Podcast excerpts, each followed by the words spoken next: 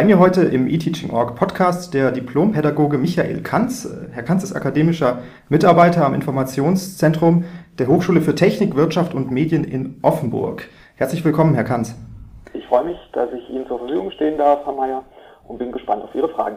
Herr Kanz, wir wollen heute über das Lernen mit Videos sprechen. Angenommen, ich bin ein Lehrender, der Videos in seinen Seminaren oder Vorlesungen einsetzen möchte. Was für Unterstützungsangebote bietet mir denn die Hochschule Offenburg? Also wir bieten äh, vielfältige Unterstützungsmöglichkeiten. Wir können selbstständig Videos produzieren, immer im Dialog und in Absprache mit den Lehrenden. Wir können das aber quasi auch im Auftrag übernehmen, ähm, dass ein Lehrender sagt, er hätte gern zu diesem oder jenem äh, Themengebiet ein Video. Das kann ein reales Video sein, es kann aber auch eine Animation sein äh, und die setzen wir dann um sodass er sie dann oder sie äh, in seinen oder ihren Vorlesungen oder Lehrveranstaltungen einsetzen kann. Welche Formate werden produziert bei Ihnen? Wir haben angefangen mit klassischen Vorlesungsaufzeichnungen, ähm, sind dann dazu übergegangen, ähm, kleinere Podcasts ähm, zu erstellen, zum Teil auch zusammen mit Studierenden, die so tutoriellen Charakter hatten. Und wie gesagt, Animation hatte ich schon erwähnt, diese ganze Bandbreite bieten wir an. Wo drehen Sie dann überall mit den Lehrenden? Ist das ähm, auch außerhalb der Universität oder in den Hörsälen? Ja, also äh, prinzipiell ist es möglich. Ähm, wir hatten beispielsweise mit einem Professor, um ähm, so, eine, so, einen gewissen Praxisbezug herzustellen, hatten wir seine ehemalige Firma ähm, aufgesucht und da wiederum mit ehemaligen Kollegen Interviews geführt. Da sind wir in die Nähe von Frankfurt gefahren. Das ist aber eher selten, weil der Aufwand eben relativ hoch ist. Also meistens kommen wir zu den Lehrenden, sei es in ihrer Lehrveranstaltung oder wir finden einen Platz hier an der Hochschule, ähm, um die Videos zu drehen. Mhm. Um das mal so ein bisschen einordnen äh, zu können, äh, wie viele Videos produzieren Sie denn oder wie viele Mitarbeiter arbeiten bei Ihnen? Ich mache das zusammen mit einer Kollegin. Die Kollegin ist eher für ähm, das technische Prozedere zuständig, also dann für die Nachbereitung ähm, der aufgenommenen Video, des Videorohmaterials. Und ähm, wir kümmern uns zusammen um die Konzeption um dann, und dann auch, um die Umsetzung ähm, der verschiedenen Formate. Was bieten Sie ähm, im Bereich äh, Schnitt und Postproduktion den Lehrenden an? Also der Schnitt wird meistens komplett übernommen. Äh, da gibt es lediglich einen ähm, Lehrenden, der mittlerweile einen, einen sehr umfangreichen äh, YouTube-Kanal äh, im Bereich Statistik erstellt hat. Der macht vom Dreh ähm, über die Nachbereitung alles selbst. Das ist aber die Ausnahme. Ähm, wir machen prinzipiell den gesamten Schnitt. Ähm, wir erstellen zusätzliche Trailer. Wir ähm, machen Beschriftungen innerhalb der Videos. Äh, wir stellen zusätzliche Materialien zur Verfügung. Äh, diese ganzen Aufgaben übernehmen wir komplett im Informationszentrum. Kann ich meine Videos dann auch in Kapitel unterteilen oder annotieren lassen? Ja, also Kapitel unterteilen haben wir gemacht, weil wir gemerkt haben, dass beispielsweise die Studenten, ähm, nachdem wir die befragt hatten, äh, uns rückgemeldet hatten, dass dieser Berg in Anführungsstrichen von anderthalb Stunden Videos äh, schlecht zu unterteilen ist.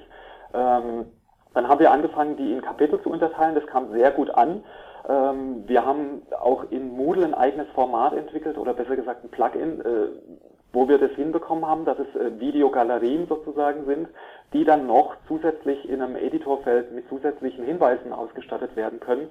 Äh, meine Idee ist es weiterzuentwickeln, dass Studierende direkt in die Videos Anmerkungen reinschreiben können, dass es eben eine integrative Lösung ist. Man könnte sich natürlich vorstellen, dass die mit einem Blatt ähm, vorm Video sitzen und sich auf diesem Blatt Notizen machen, aber das Blatt ähm, kann verschwinden oder ich weiß es beim nächsten Mal nicht mehr, wo das Blatt sich befindet.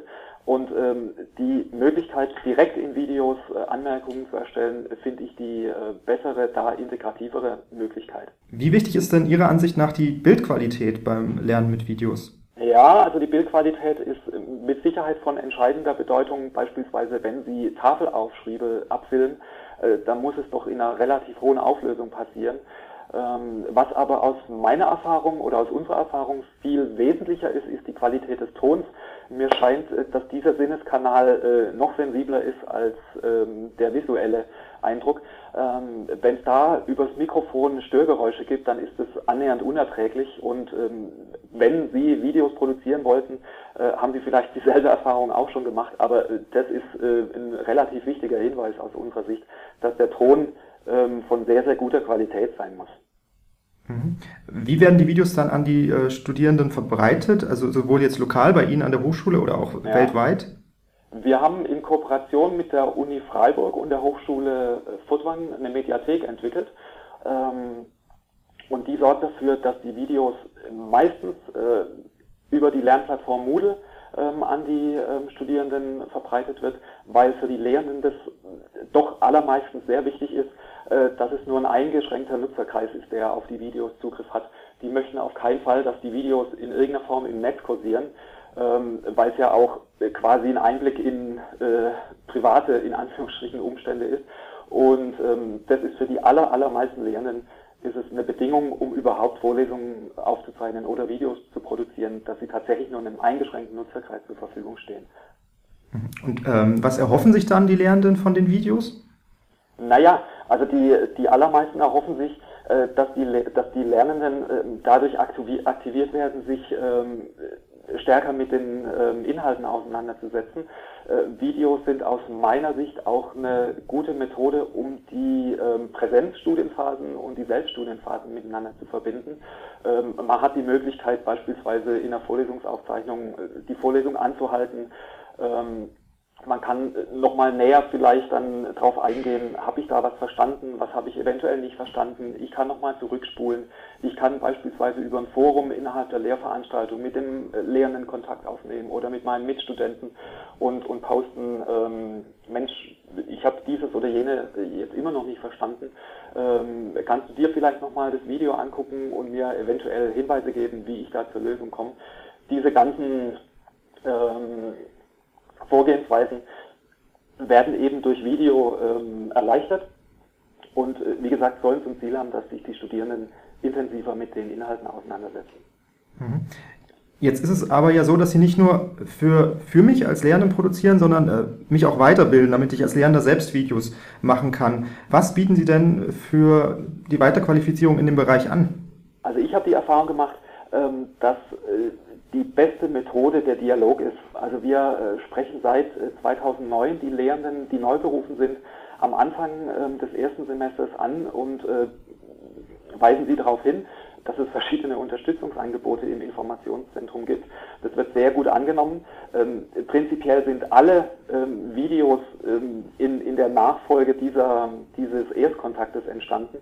Ähm, die Lehrenden nehmen das sehr, sehr positiv war, ähm, dass es dieses Angebot durch das Informationszentrum gibt. Diese weitere Beschäftigung beispielsweise mit der Methode Video wird aus meiner Sicht am allerbesten in dialogischer Form äh, umgesetzt. Mhm. Was lässt sich dann auch als blutiger Anfänger mit äh, wenig Aufwand umsetzen? Relativ unaufwendig sind beispielsweise Screen Recordings. Wir haben ähm, zwei Neubauten hier an der Hochschule, die sind alle mit Smartboards ausgestattet und da ist es relativ einfach, beispielsweise ähm, Vorträge oder Lehrveranstaltungen, die auf Folienbasis ähm, ablaufen, einfach mitzuschneiden. Wir haben die Erfahrung gemacht, dass, es nicht nochmal notwendig ist, irgendwo klein das Bild des Dozenten zu haben, sondern das lenkt eher ab, weil die Studierenden, die hier sind, ja den Dozenten kennen. Das ist anders als bei MOOCs. Da brauchen wir vielleicht diesen inhaltlichen Anker dass da ein Professor dauerhaft im Bild zu sehen ist. Aber äh, hier ist es dann relativ einfach, mit Hilfe ähm, dieser Hardware, aber auch der zugehörigen Software, die Lehrenden problemlos auf ihren Rechnern installieren können, ähm, dann diese Sachen mitzuschneiden und dann den Studenten zur Verfügung zu stellen, um beispielsweise so Formate wie Inverted Classroom, was hier äh, verschiedene Lehrende schon ausprobiert haben, ähm, einfach mit dem Videomaterial zu unterstützen. Mhm. Wie gehen Sie dann vor, um äh, neue Dozenten für den Videoeinsatz zu äh, motivieren? Wir haben ja diesen Erstkontakt ähm, ganz am Anfang der Lehrtätigkeit und daraus entwickelt sich im Prinzip äh, jeder weitere Kontakt. Zum Teil sprechen Lehrende uns an und sagen, ähm, wir möchten im Videobereich was machen, was haben wir denn da für Möglichkeiten? Dann erklären wir die denen. Ähm, und dann gibt es aber auch wieder andere Vorgehensweisen, dass wir Lehrende direkt ansprechen, wenn wir irgendwelche Ideen haben und wir suchen uns dann die in Anführungsstrichen passenden äh, Lehrenden, von denen wir ohnehin wissen, dass sie aufgeschlossen in diesem Bereich sind. Was würden Sie sagen, was ist beim Erstkontakt am günstigsten? Eine E-Mail schreiben, anrufen oder sogar beim Büro vorbeigehen? Genau, das Letztere. Also ähm, ich habe bislang bis auf einen Kontakt äh, eine schlechte Erfahrung gemacht, aber sonst ähm, habe ich den Eindruck, dass die Lehrenden bei uns an der Hochschule, wie gesagt, sehr aufgeschlossen sind ähm, und tatsächlich der persönliche Kontakt äh, im Büro vorbeizugehen, ist aus meiner Sicht das Erfolgsversprechende. Herr Ganz, vielen Dank für das Gespräch. Bitte.